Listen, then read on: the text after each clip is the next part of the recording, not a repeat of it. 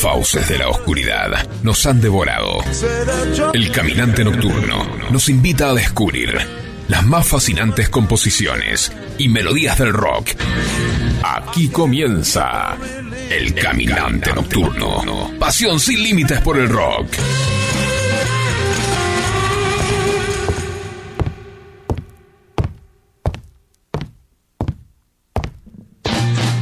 Buenas noches, buenas tardes, ¿cómo andan todos? Bienvenidos al Caminante Nocturno en modo alternativo, un programa de rock, de música, que va todos los lunes del 19 a 20 horas por FM Sónica. Mi nombre es Andrés Bodner y a mi lado está el señor Franco de Pianti. y a mi otro lado está el señor Juan, operador estrella de este programa. Sí, señor. Muy bien, ¿cómo va todo? Muy bien, muy bien todo. ¿Bien? Sí, la verdad que sí, muy bien. ¿Cómo te trata la vida, Franco? Eh, con calor. Decí la verdad. Con calor, bien, no, bien, bien. Bien, no, no, no nos podemos quejar, ¿verdad? No, la verdad que no. Mientras estemos haciendo radio y lo que nos gusta, Radio, escuchando rock, eh, todo está bien. contando historias, está todo bien, ¿no? todo y más bien. para un viernes. Tal cual. ¿Qué vamos a compartir? ¿Una hora de música, Música. historia? ¿Qué más? Sí, señor, sí, señor. Vamos a empezar por el lado del hard rock y después Sí. vamos a ir virando hacia otros estilos. Así que Sí, vamos a ir como viendo. con un skate, ¿no? Hacia un lado, hacia el otro, curiosidades, información, algo histórico, rock de lo- del principio. Sí, de- señor, de, de, la los principios del rock. Ahí tenemos una, eh, ¿cómo decirlo? Una historia interesante de Sí, cómo se creó tal vez la primera canción de rock. eso dicen. tal eso vez, dicen, eso dicen. eso Hay que comprobarlo Hay que después eso. ¿no? Eh, tenemos algo de clásicos también, Sí. con una asociado a una novedad. Bueno, tenemos de todo, ¿verdad? Sí, señor, sí, señor. Tenemos de todo. ¿Y cómo nos gusta empezar a nosotros? Con algo bien arriba. Eso, Exactamente. Exactamente. Exactamente, algo bien punchy. Y, y esta vez, en vez de que sea punk, es un poco de hard rock, garage rock, algo Señor. así. Y una banda que no es ni yankee ni es inglesa. Esta vez una banda de Nueva Zelanda. Ajá. Como nos gusta traer a nosotros bandas Cosas- de otros países. Sí, señor. Variedad. Variedad, cosas más o menos desconocidas, pero que no son tan desconocidas. Tal Mm. vez no se pasan en las radios comerciales. Claro. Y nosotros estamos de la otra vereda. Claro, es nuestra marca registrada. Exactamente. La de siempre, la del caminante. La del caminante. En cualquier modo que sea el caminante, eh, te pasa música que en otras radios no te pasa, te ni, pasa. por casu- ni por casualidad. Sí, señor. Bueno, esta banda de Nueva Zelanda se llama Los Datsun o Sí. The Datsuns. Sí, como los Nissan de los 80. Exactamente, señor. Creo que viene de ahí. Son de Cambridge, Sí. Nueva Zelanda, no Claro, de no de Cambridge, Inglaterra.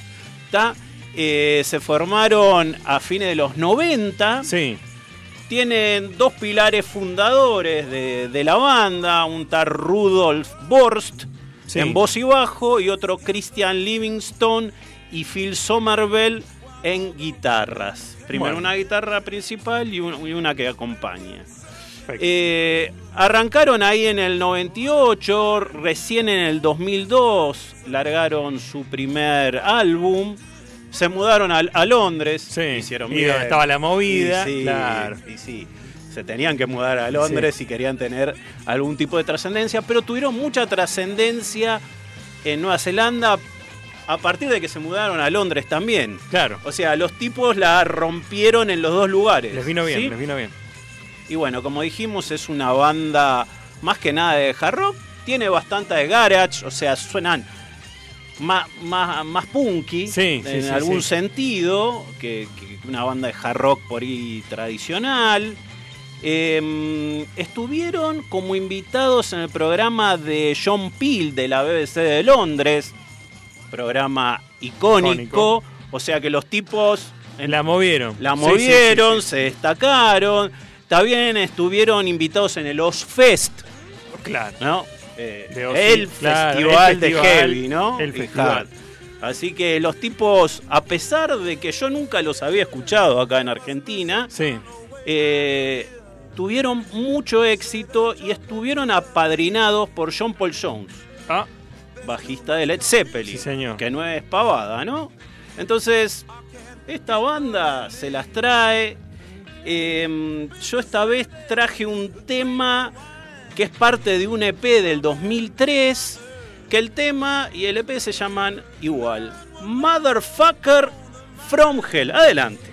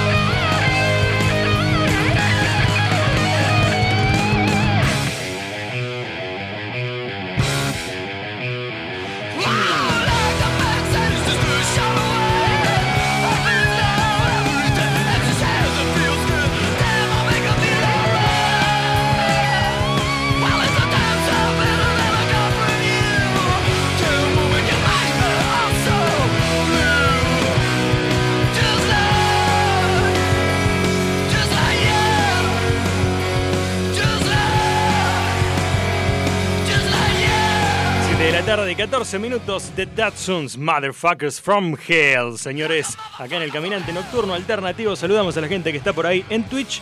Y si nos quieren mandar algún mensajito, lo pueden hacer al 11 71 63 10 40. Buenísimo, excelente. ¿Qué tal el tema, el temita? Tremendo. Bien. Muy punchy power. Sí, sí. Voz podrida. Sí. Eh, buen riff eh, solo de guitarra. Sí, bien. Completito. Completo, completo. ¿no? Más punky que hard. Claro, exactamente, exactamente. Sí, señor. Bueno, y si nos vamos más para el lado alternativo, seguimos moviditos, pero nos vamos para el lado más alternativo. Bueno. Pero no solo alternativo, alternativo y loco. Ah, bueno. Eh, ya vamos un pasito más allá. Sí. Y para, para este suceso traje a la banda Primus. Sí. Sí, ya diríamos un clásico en el caminante. con su funk metal, entre comillas. Así lo clasifican, porque no saben clasificar a la banda. que es inclasificable. En realidad eh, es una locura lo que hacen. Sí. Eh, decimos funk porque el principal, eh, digamos, vocalista y, la principal, el principal instrumento es el bajo. Claro, pero. Y, la música va, está hecha en base al bajo y no a la guitarra, ¿no? Sí. Entonces, por eso dicen un poco de funk. Claro, pero, en realidad vos escuchás y no. No podríamos clasificarlo. Puede ser un poco heavy, progresivo, para mí va más por ese lado. Sí, me le dicen metal también, alternativo sí, a veces. Sí, experimental. Experimental. bueno, son todas clasificaciones, que mucho no nos interesa a nosotros. Sí nos interesa que está el señor Les Claypool, un loco de aquellos, eh, un loco lindo, claro, porque hay locos que estamos viendo que, que mejor, mejor, mejor tenerlos lejos. Eh, pero este es un loco lindo, divertido. Este, bueno, que además de, de, tener Primus, tiene otros grupos que son tanto más locos que este. Eh, ¿Quién lo acompaña en Primus? Larry Lalonde, que es el guitarrista también. Eh, muy bueno, muy bueno, un tipo muy pirado que, improvisa mucho. Y Tim Alexander en batería. Los muchachos arrancaron a mediados de los 80, eh, tuvo un, par de cambios en la formación Primus, pero básicamente esta es la que quedó. Algunas cosas simpáticas eh, Primus hizo la música inicial de South Park, ¿no? Eh, ese dibujito que no es para nada para niños, pero que nos divierte mucho a los que lo seguimos. Incluso para, para festejar no sé cuántos años de South Park, hicieron un recital. Eh, donde Primus era el principal grupo invitado eh, para, eh, para, no sé, homenajear al dibujo y demás. Eh, Primus estaba ahí y Les Claypool estaba ahí. otra cosa así media rarita, hicieron un DVD, CD con... Le gusta hacer videos y los videos son raros, obviamente como ellos. todos vestidos de, de cowboy eh, simulando con pistolas falsas y caballitos de madera. Muy loco el video. Muy loco, em, pero todo muy, muy segunda mano, ¿no? Sí, todo. No es que se, vestían bien. Es bastante bizarro. Muy bizarro, todo. Y el título del, del, DVD se llamaba Animals Should Not Try to act Like People. O sea, los animales no deberían actuar como las personas. Actuar como las personas. Eh, esto un poco los pinta a, los Primus. Y esta vez les traje un tema de eh, Cuentos de la Ponchera, se llama el disco. Tales from the Punch Bowl, el cuarto disco de estudio de Primus de 1995. Ahí estaban en la pica, en, el pico de, su fama, sí, sí. E incluso fueron nominados al Grammy. Es inentendible un premio eh, eh, tan, digamos, del tan estándar, si querés, de alguna manera, tan, del mainstream para una banda tan loca y digamos que hace esta música a veces no tan entendible. Sí, se lo llevó Pearl Jam. Eh, se lo llevó per Jam. Y estuvo bien. Igual, gran disco, gran disco. Eh, bueno, decían que, les contaba yo de, que se tuvieron que vestir de vaqueros y demás. ¿Qué pasa? Le quedaba tan apretada la ropa, no veían nada que la canción original la tuvieron que tocar más, despacito, ¿no? Para, para poder hacerlo. Pues estaban tan incómodos, tan enfermos. Bueno, Estaban tan incómodos que no la podían tocar normalmente. Y el tema que traje, ahora sí, ya llegamos al tema, se llama eh, Wainona's Big Brown Beaver, o sea, el gran castor, castor marrón de Wainona. Sí, que por ahí decían que tenía que ver con eh, Wainona Ryder. Claro, pero no, se, la actriz, Pero no, nada que ver. Pero el, no, el novio de Wainona, que es, era el cantante de la agrupación Soul Asylum, no sé si recuerdan, de los 90, parece que se enojó con la gente de Primus y los puteó. No sé, o sea, no tiene nada que ver, no, no tenía nada que ver Winona Ryder, pero bueno, son, son, son estas cosas que pasan en el rock y en tantos otros lugares. Sin más presentación, vamos a escuchar a Primus. Adelante.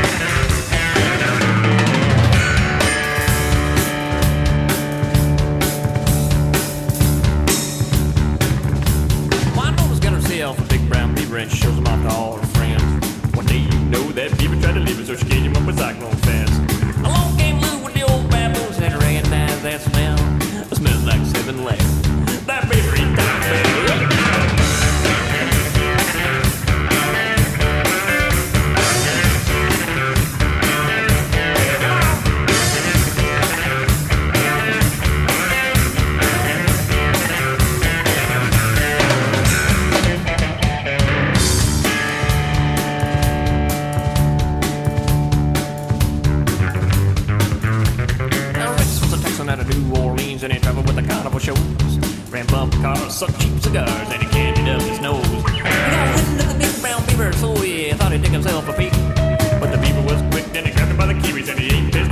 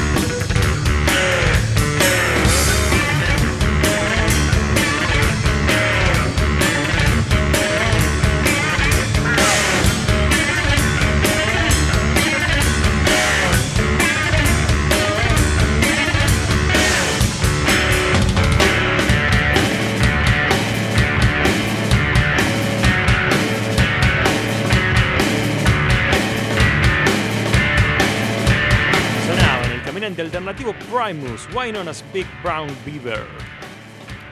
Bueno, escucharon ese bajo, ¿no? Lo que es sí, locura. Tremendo, tremendo. Bueno, y la letra es tan loca como la canción, ¿eh? sí, sí, sí, sí. No la voy a escribir acá, pero es, es igual de, loca que, la música. Bueno, vamos a pasar a una novedad. Una novedad, oh, sí. Sí, de un disco clásico. Clásico. ¿De qué disco estamos hablando? Clásico, Led Zeppelin 4 estamos uh, hablando. Tal vez uno de los mejores Mejores discos, uno de los más vendidos de la historia, Del rock y de Estados Unidos también. Exactamente. Pero esta vez, ¿qué pasó con Led Zeppelin 4? Sí. Encontraron al tipo que está en la tapa, que era un tipo desconocido, sí. que es un viejito llevando un montón de ramas sí. Eh, como en la espalda, ¿no? Sí. Sí, sí, el arte de tapa. El, arte de tapa es, es eso, nada sí, más. Es el, disco sin título. Es un disco sin título que está el, viejito este, porque es un viejito. Sí. Y nunca se supo de dónde vino eso. ¿Qué pasó? ¿Quién era?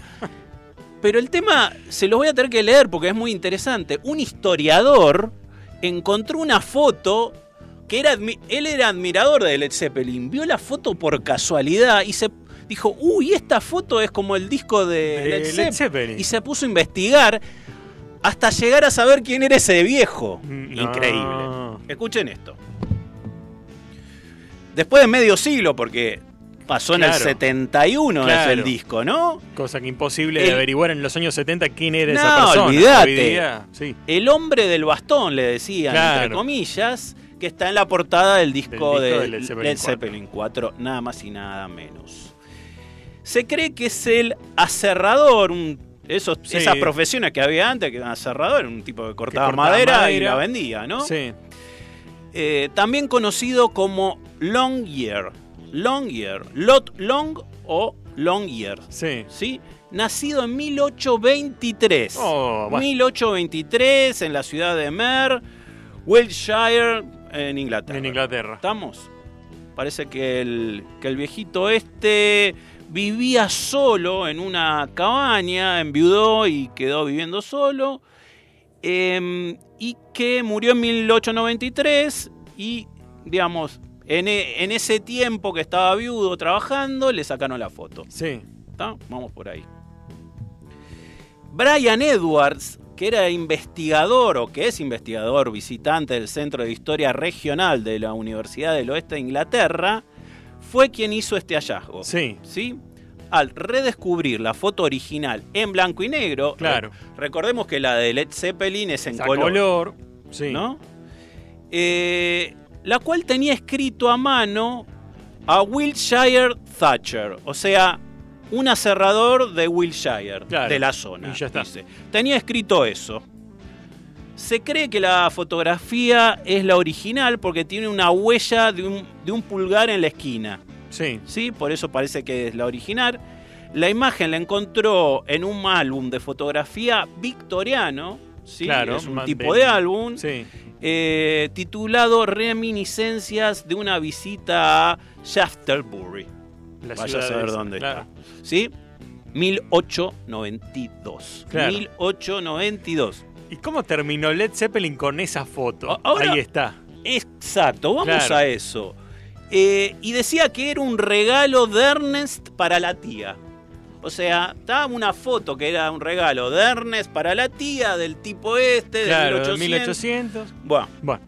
Tenía otras, otras cosas este álbum, eh, fotos arquitectónicas de la época y de otros trabajadores rurales. Claro, de la, de la zona esa. De la zona esa. Em, bueno, dijimos que, este tipo era admirador de Led Zeppelin y que eh, fue quien hizo el estudio. Parece que la fotografía fue tomada por el influyente fotógrafo victoriano Ernest Howard Farmer. ¿sí? Parece que era un, un fotógrafo de la época muy conocido, y que la foto que está en la tapa de Led Zeppelin 4 la encontró Robert Plant, obviamente cantante de Led Zeppelin, en una casa de antigüedades. Y le gustó. Cerca de eh, la casa de Jimmy Page.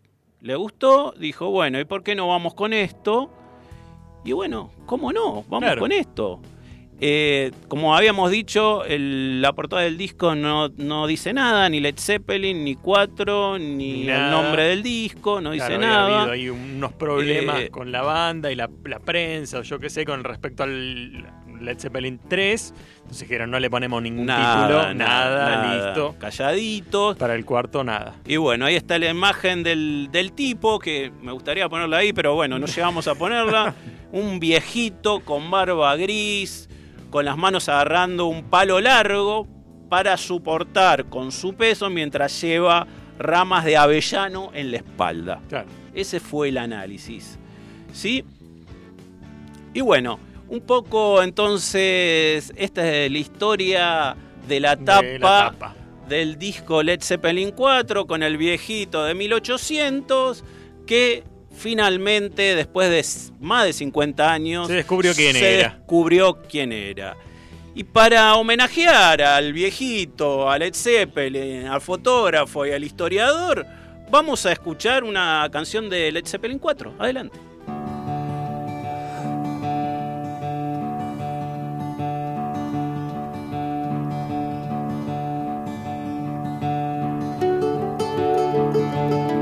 Spend my days with a woman unkind. Smoke my stuff and drink all my wine. Made up my mind, make a new start. Going to California with an aching in my heart. Someone told me there's a girl out there with love in her eyes and flowers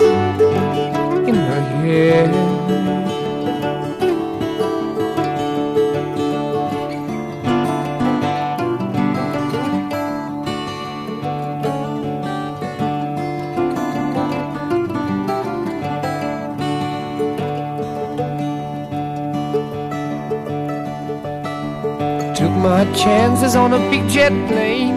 Never let them tell you that we're all the same.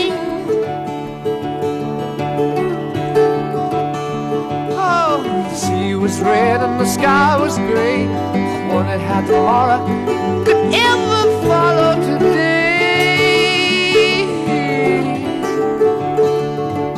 The mountains and the canyons started to tremble and shake. The children of the sun begin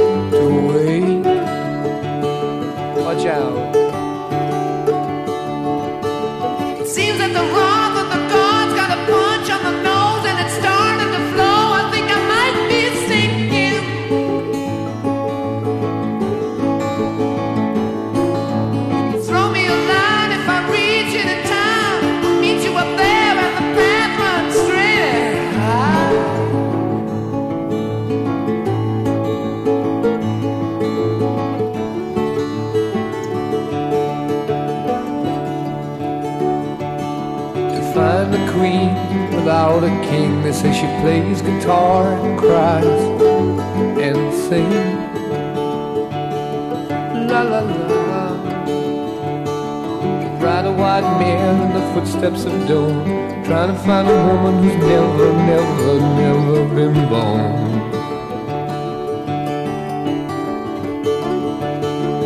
Standing on the hill in the mountain of dreams, telling myself it's not as hard, hard,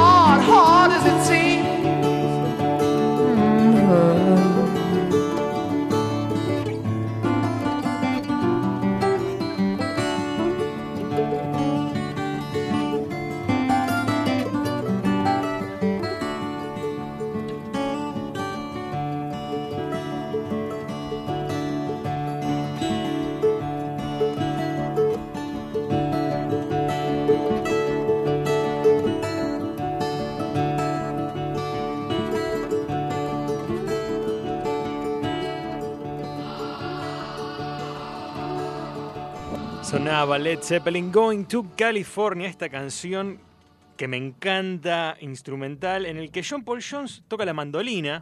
Exactamente. Me hace acordar mucho a The Battle of Evermore, que la habíamos pasado ya en el Caminante original en su momento. Totalmente. Eh, la, la Rolling Stones la considera una de las mejores canciones de Led Zeppelin. Eh, Yo no sabía cuál elegir de Led Zeppelin 4 porque como están todas buenas. Sí. Y la mayoría son conocidas. Esta también, pero es un poquito menos conocida. Sí.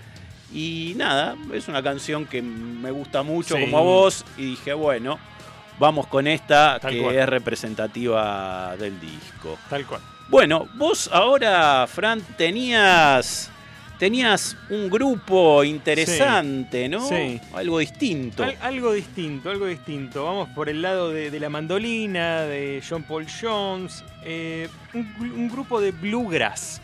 Epa, bien. Bluegrass, música, em, podríamos decir, del folk norteamericano, eh, que data más o menos de los años 40 solo se tocan instrumentos acústicos, tiene raíces en música de Inglaterra, música escocesa, irlandesa, el blues y el jazz. Bien. Va por ese lado. Estamos hablando del grupo de Steel Drivers, uno de los grupos, podría decirse, más conocidos del bluegrass. De este estilo. De este estilo. Eh, te digo más o menos los instrumentos con los que toca la banda. A ver, sí. Tenemos Tammy Rogers en el fiddle. El fiddle es como un violín. Ok. Como un violín, pero tiene mm, el puente más corto y tiene otro sonido más particular. Se puede tocar más rápido. este, así que ahora lo van a escuchar. Después tenemos contrabajo. Bien. Un contrabajo. Mandolina. Sí. Y banjo. Muy interesante. Tenemos esos sonidos. Bueno, algunos grupos de rock incorporaron estos instrumentos del bluegrass, ¿no? Tal cual, sí. De hecho, ellos se consideran una banda que hacen rock pero con instrumentos tradicionales. Excelente, excelente. Sin, este, sin querer, digamos, ¿no? Bueno, esto que hablábamos el primer programa, que es el rock, ¿no? Claro. Una banda que hace bluegrass con instrumentos que no, casi no tienen nada que ver con el rock. Claro. Ellos se consideran una banda de rock. Se consideran una banda de rock. Y el cantante, que no es para menos y también guitarrista acústico, Chris Stapleton eh, no es para nada conocido en Argentina, lo hemos pasado en el Caminante original. Eh, un tipo que tiene una voz espectacular, muy blusera, muy rockera, muy maleable para todo tipo de música en realidad. Así es. Eh, un tipo que es un genio, que ganó ocho premios Grammy, se dedica como solista ahora desde el 2010 a la música country, pero el country que hace es espectacular. Claro, no es cualquier country. No es cualquier country. Eh, yo te digo, soy fanático, lo vengo escuchando desde hace unos cuantos meses y no lo puedo parar de escuchar. Bien. La voz que tiene es. Te enamora la voz que tiene este tipo. Este, estuvo desde el 2008, cuando empezó con este Steel Drivers, y después en el 2010 tuvo familia, tuvo algunas cosas, y bueno, digamos, se dedicó a su familia eh, y a su música como solista. Solista. Como solista. La banda que tiene como solista también es muy, muy buena. Así que bueno, escuchamos un poco a los Steel Drivers.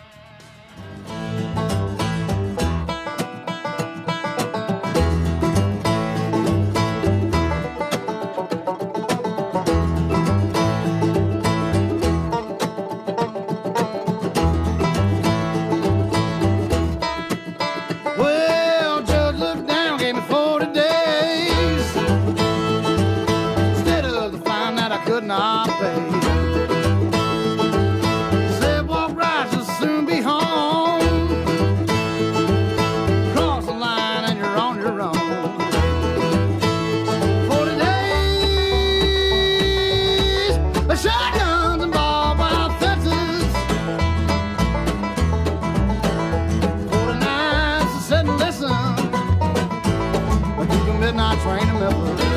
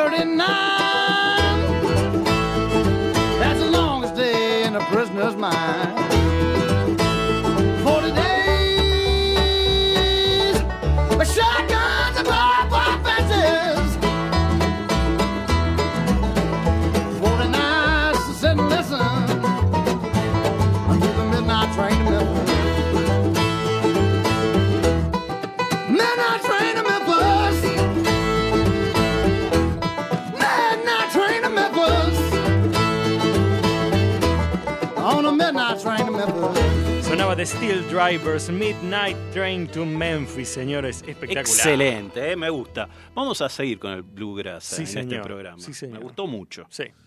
Bueno, y. Ah, tengo un mensajito antes de seguir, señores. Dice: Yo sí creo que fue por Winona Ryder eh, el tema de Primus. Dice: No eligieron Shane, Mary o Susan. Vamos, dice Esteban de Recoleta. Bueno, Bueno, puede ser. puede ser, puede ser. Está abierta ahí la incógnita. Parece que había otra cantante también. Sí, una cantante. llamada Winona, ¿no? De folk, sí, algo así. Winona Judd, de country, de justamente country veníamos music, del, de country music. Sí. Así que bueno, está la incógnita abierta. Perfecto. Bueno, y, y ahora va- vamos a escuchar un poquito de, de un tema eh, para que nuestros oyentes nos digan a ver si adivinan de cuál es el cantante de este grupo. Escuchemos un poco.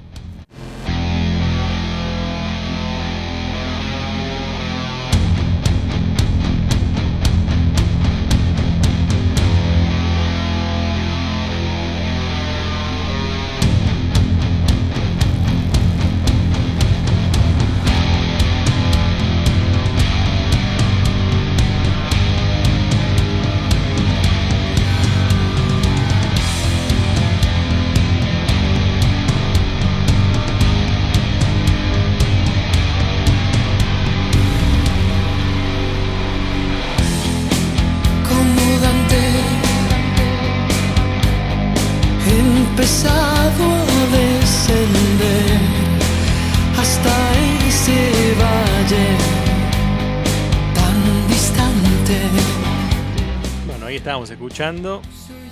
Eh, No vamos a decir todavía quién. No, pre- pre- espero que hayan prestado bien atención. Es una voz media melódica, como Sí, ayudita podría sí, decir, sí, ¿no? Se muy- nota suavecito. Sí. Empezaba medio power, decir, uh, bueno, Ahora- acá viene una tremenda voz ahí arriba y en- viene media bajita y tímida, digamos. Pero el cantante es muy conocido. Nosotros eh, en las redes pusimos La algo, ¿no? publicación ahí. Como- Y hay un oyente que ya adivinó. Epa, bueno, bueno, bien, bien. Y no, dos oyentes. Dos oyentes ya, dos oyentes. Pero necesitamos un oyente que la diga al aire. Claro. Es tal. ¿Quién es? ¿Quién es? Y si quieren lo ponemos de nuevo el tema un ratito. Un ratito más. Un después. ratito a ver, a ver si lo adivinan. Che, tengo un mensaje. A ver. Dice, espectacular Chris Stapleton. Imposible no tener una playlist de este cantante. Vamos. Saludos de parte de Claudio de Hurlingham. Sí, señor. Eh, Yo tengo una lista de Chris Stapleton de dos horas. Sí. Si no la escucho todos los días, le pegan el palo. Bueno, acá nos encontramos con un oyente, Claudio, Sí. que también es fanático. Increíble, increíble. Bueno, muchas Encontré- gracias. encontré un por- amigo. en- muchas gracias por comunicarte y bueno, encontraste un amigo. Sí, señor. Franco. Sí, señor. Claudio, amigo del programa. Tal cual, tal cual, tal cual. Así es. Eh, bueno, ¿con qué seguimos, señor? Bueno, seguíamos con un poco de eh, Grunge, ¿no? Un poco de grunge. Sí. Y- De las primeras bandas de Grunge. Precursoras, podríamos decir. Exactamente, de esas bandas que se formaron a principios de los 80, precursoras del grunge, eran de la zona de Seattle, no exactamente, Claro. pero de los alrededores de Seattle, em, donde su cantante Sí, eh, llamado, ¿cómo se llama? Mark Lanegan, sí. Sí, eh, fue uno de los promotores, si querés, de eh, lo que fue luego Nirvana. ¿Por qué? Porque era muy amigo de Kurt Cobain. Sí. De hecho, Kurt Cobain lo ayudó a Mark Lanegan en su primer disco y de alguna forma en la composición del primer disco de Nirvana, eh, el señor Mark, Mark Lanegan también lo ayudó. Sí, bueno, ayuda mutua. Ayuda mutua. Eh, ¿Por qué se destaca Mark Lanegan? Primero, porque eh, tiene una voz muy, muy especial, sí. más baja que el resto de los cantantes de Grunge, que generalmente tiene, están, más... están, más... arriba, sí. tienen una voz, eh, ¿cómo decirla? Eh, más de publicidad o de. Sí, puede ser, de locutor. O de locutor, sí, para que se den una idea los que no lo conocen. Este señor no solo fue precursor del movimiento grunge, sino que además hizo una carrera solista después de eh, estar con su grupo, The Screaming Trees. Sí. Sí, sí. Eh, tremendo nombre para un grupo, ¿eh? Screaming Trees. Muy creativo. Muy creativo. hizo una carrera solista dedicándose a hacer discos de un folk alternativo, diría. Sí. Una cosa tremenda, su voz y una guitarra principalmente con arreglos. Se fue del, ruido, de las guitarras eléctricas, se dedicó a otra cosa, pero un disco mejor que el otro. ¿Con quién formó la banda? Con Gary Lee Conner y Van Conner, o sea, dos hermanos, uno bajista y el otro guitarrista. ¿No? Con ellos formaron Screaming Trees y esta vez les traje una canción como para que se relajen, agárrense un vinito, una cerveza, un whisky, hace un poco de calor, pero si les gusta también. Tal cual. Bajen un poco eh, las luces, a relajarse un poco, a escuchar la, la profundidad de, la, voz de Mark Lanegan.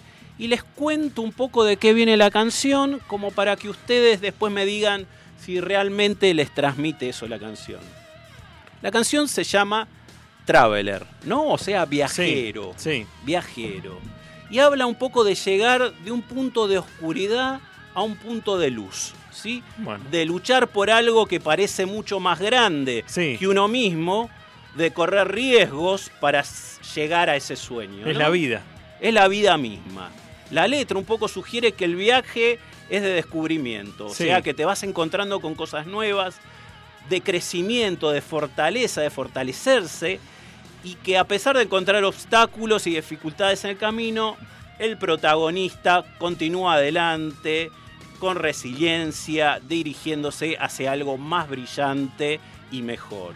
En última instancia, el viajero encuentra la esperanza, una sensación de paz, habiendo crecido y convirtiéndose en una mejor persona en todo ese proceso. Vamos a ver si escuchamos Traveler. Adelante.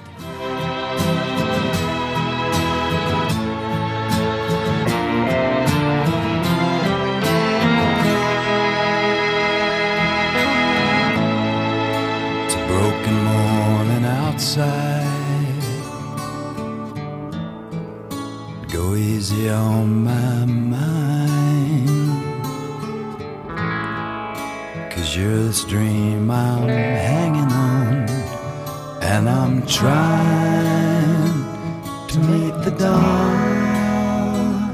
And the longest way I travel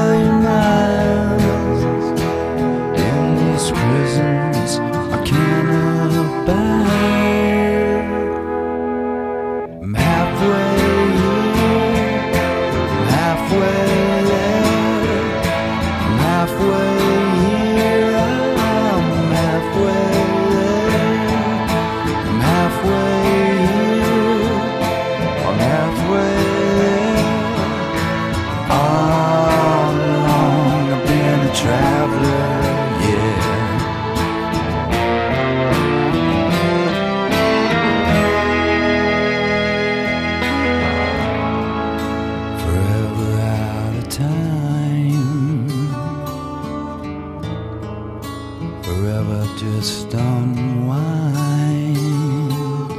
I see the green beyond the blue, and I'm trying to make it through. And the longest way I travel.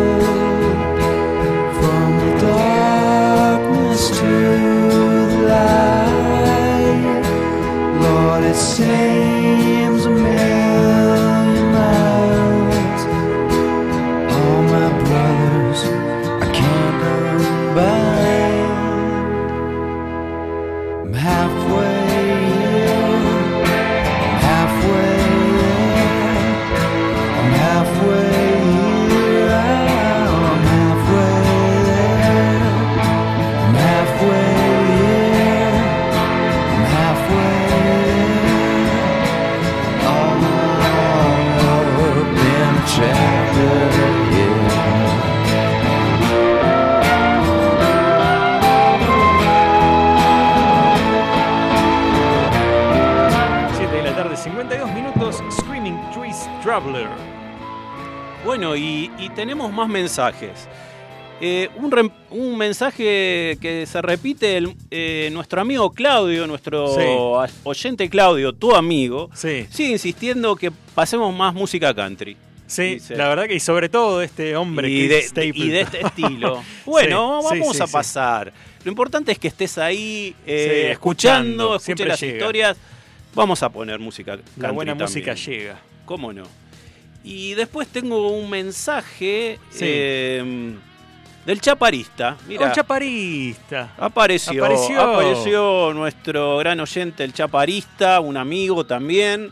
Dice, qué oscuro este tema de Screaming Trees. Es bueno, sí. Sí. Acá pasamos De todo. por todos los colores y todos los estados De ánimo. posibles. Sí, ¿no? señor, una montaña También rusa. nos gusta la oscuridad. Sí. Bueno, ahora pasamos a un tema completamente distinto Sí. y un bloque que tal vez podríamos intitular eh, Secretos del Rock, Sí. ¿sí? Secretos del Rock y, y podríamos decir que como segundo título podríamos ponerle ¿Cuál fue la primera canción de rock de la historia? Sí. Hay pelea con eso, polémica. Podría ser, bueno, parte 1. Parte 1. No vamos a darlo como definitivo, esto que No. decimos. Ah, va a haber otras partes, pero esta podría ser, eh, para ser. nuestros oyentes, la primera canción de rock grabada, ¿no? Sí. Y lo aclaro. Claro. Primera canción de rock de la historia grabada. Usualmente, ¿cuál está considerada la primera canción de rock? Y Bill Haley, ¿no? Claro. Bill Haley y sus cometas, Rock Around the Clock, 1954. Más o Por menos ahí, por ahí. No, la verdad que hay algo antes, Antes. también. Sí. ¿Sí? Por eso queríamos traérselo. Y en esta parte 1 vamos a dar una de las opciones como la primera canción, Canción de, de rock. rock. Y contame un poco, Franco, a ver, ¿cuál sería esta primera canción? Esta canción eh, se llama Rocket 88. eh, Sí. Viene de la mano de Jackie Brenston, que en realidad era eh, saxofonista de la banda de Ike Turner. Ike Turner. ¿Le suena ese nombre? Sí, ya lo mencionamos. Sí. Obviamente es ese apellido es muy conocido. Sí. Sí, un tipo tremendamente capaz y visionario de la música, con un lado muy oscuro. Conoces- conocemos el lado con Tina Turner, Claro. ¿no? Todo, todo lo que sufrió Tina Turner eh, estando con él, pero un tipo que estuvo en los comienzos de rock, and, rock and roll, roll. fue un tipo fundamental. También señor. en los comienzos del soul, Sí, señor. ¿no? En los comienzos del soul. En ¿Qué este más? caso estamos hablando de 1951. 1951, o sea, tres años antes que Bill Haley. Tres años antes. Tres años antes que Bill Haley. Sí, ¿Y con qué grupo, con qué grupo hicieron este tema? ¿Cómo se llamaba? Bueno, este era Jackie Brenston and his Delta Cats, que en realidad eran Ike Turner and his Kings of the Rhythm, ¿no? Claro. La banda de Ike Turner de esa época. Exactamente. ¿Y cómo es un poco la historia? Ike Turner era el que regenteaba a todos estos músicos muy buenos que hacían rhythm and blues en realidad y le daba instrucciones, le componía temas y se los daba para tocar. Claro. Entonces eh, dijo, bueno, vamos a hacer dos versiones, una mía y una con Jackie Brenston cantando. Y, al resto de la banda, en vez de llamarse los Reyes de Ritmo, le pusieron los Delta Cats, los gatos de Delta. ¿Está? Pero es la, la misma banda de Ike Turner. Bueno, ¿qué más podemos decir de Rocket 88? Bueno, Rocket 88, eh, por el automóvil, digamos, Oldsmobile, ¿no? De esa época en la que se hablaba de... Había otra canción también de Jimmy Leggins, del 47, que dicen que esta canción está basada en esa, eh, Cadillac Boogie se llamaba. Eso, y eso, eso lo dijo Jackie Brenston, o sea, en el rock no hay nada original. Claro, es todo... Dicen que es una copia de qué año? Del año 47. Del 47, un buggy del 47. Claro, que también hablaba sobre un auto. Que hablaba con un auto, lo único que cambiaba el nombre del auto. Claro, sí, era muy similar. Que el primer rock se copió de un buggy de varios años, claro, varios años antes. ellos lo consideraban rhythm and blues. Rhythm and blues. No rock and roll. En 1951 se bautiza a esta música que escuchamos, que no era la misma que escuchaban en esa época, como rock and roll. ¿Quién fue el que bautizó esta música como rock and roll? Alan Freed, un famoso DJ y eh, un tipo que tenía un programa de radio donde pasaba la música negra que no se escuchaba en ningún, lado, y dijo, esto se llama rock, and roll. 1951. O sea, en el mismo año que, salió esta canción. Que se inventó el, nombre rock and roll, se inventó esta canción. Claro. Bueno, y ya terminando, contame un poco qué características tiene este tema. ¿Por qué dicen que es el primero de rock?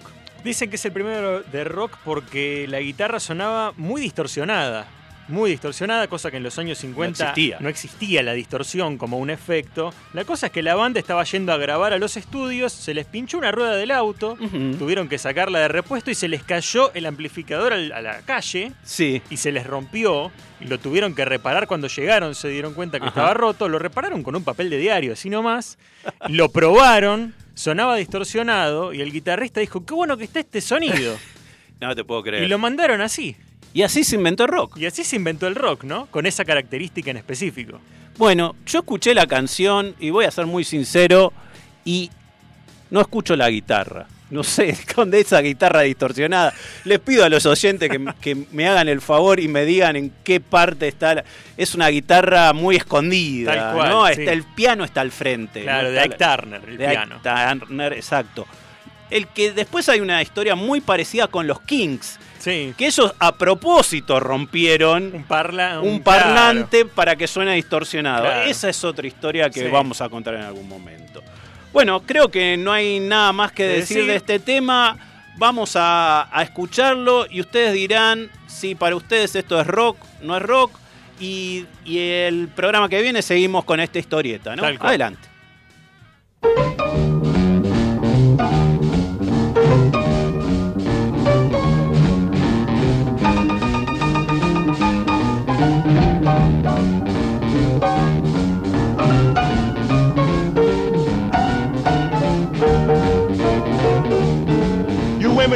Jalopies, you've heard the noise they make, but let me introduce my new Rocket 88.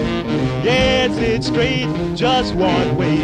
Everybody likes my Rocket 88. Baby, we'll ride in style, moving all along.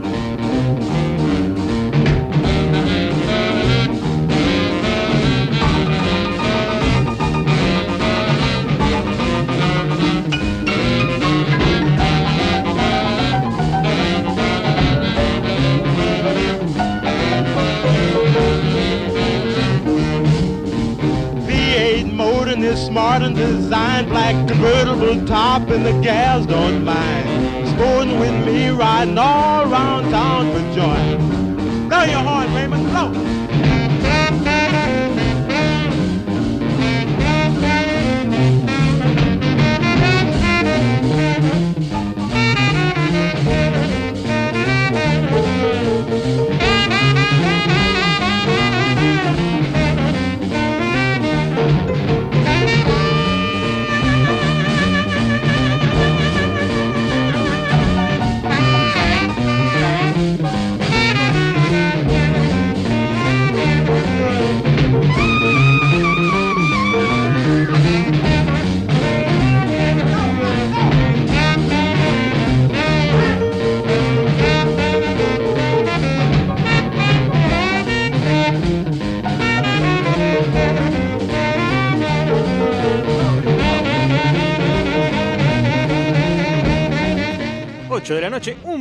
Sonaba Jackie Brenston and his Delta Cats Rocket 88. Tremendo. Y tengo un par de mensajes. Eh, primero dice, oscuro y bello tema, refiriéndose a Me encantan los árboles gritones. Sí. Los Screaming Trees. Sí, la banda de Saavedra siempre presente ahí. Obviamente, vamos la banda. Siempre. Sí, totalmente. Y parece que la gente de la banda de Saavedra adivinó eh, de quién es el tema de la esfinge, ¿no? ¿Quién es el cantante? Sí. Después tengo otro mensajito. Del chaparista de nuevo, que parece que está muy Full. activo. Bien. Y dice, buena historia la del amplificador, jaja. Pero que eso haya sido la invención del rock, dice, el tema es rock and roll con o sin guitarra. ¿Sí? Y, dice, y después dice, la viola suena como una mosca por detrás. Bueno, claro. el Chapa es bajista de una banda, tiene oído de músico, seguramente sabe más que nosotros, entonces lo pude identificar. Yo no lo escuché, no escuché bien esa guitarra. Y sí, eh, es uno de los primeros temas de rock. Sí, señor no es el rock como lo conseguimos ahora, no es el rock and roll clásico. Claro. Es ese rhythm and blues con algo más. Y de hecho las bandas como los Rolling hacían covers al principio de, de rhythm, and blues. de rhythm and blues. Exactamente, exactamente. Bueno, eh, creo que llegó el momento de velar. De velar quién era. ¿Quién era el cantante de ese tema que pusimos, La Esfinge? Que pusimos un tatú en nuestro Instagram. Sí, señor. Un, tipo con un tatú que tiene atrás en la espalda. Eh, y bueno, a ver, eh, Juan, develamos a ver quién es el cantante. Me está jodiendo. Juan, te equivocaste, me parece. ¿No te equivocaste? No. No escucho. No sé. Es más, creo que me voy a quedar sordo. Este no es. este No, es eh, no es lo mismo. No es lo mismo. Siempre serás la niña que me llena el alma. No, puede ser, puede ser. No puede ser. Saca eso, saca eso. Cristian Castro, me, está, Castro. me está jodiendo. Sí, señor, Cristian Castro. No. Y contame, ¿cómo puede ser que de cantar esto que no puedo calificar? Eh, Cristian Castro sea fanático de... Del rock and roll. Rock and roll. Del rock and roll y del heavy rock, no del rock and roll. ¿Y tiene tatuado? ¿Qué tiene tatuado? Tiene tatuado el logo de Tool de los 90.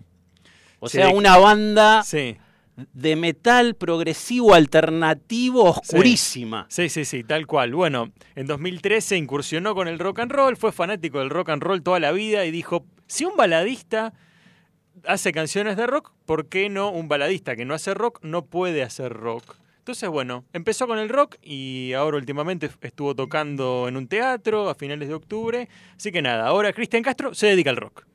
Bueno, y, sí, sí. Digamos, es lo que le gusta. Lo que hizo antes era para vender. Para vender. Ahora hace lo que le gusta. Ah, ah bien. Y, tiene. Lo acompaña músicos lo conocidos. Lo acompaña músicos conocidos. no sé quiénes son, pero de una creo. Banda que... argentina que la hemos pasado en el caminante anterior. Vamos, este, vamos, vamos con. Así que bueno. Vamos terminando, vamos terminando todo el programa. ¿Y con quién nos vamos? A ver, Franco. ¿Con quién te, gustaría irte? Nos podríamos ir con The Black Crowes, ¿no? Dale, dale. Nos vamos con los Black Crowes. Bueno. Eh, nos despedimos hasta, el, viernes, que, viene. Eh, un saludo para todos. Besos. Chao, chao.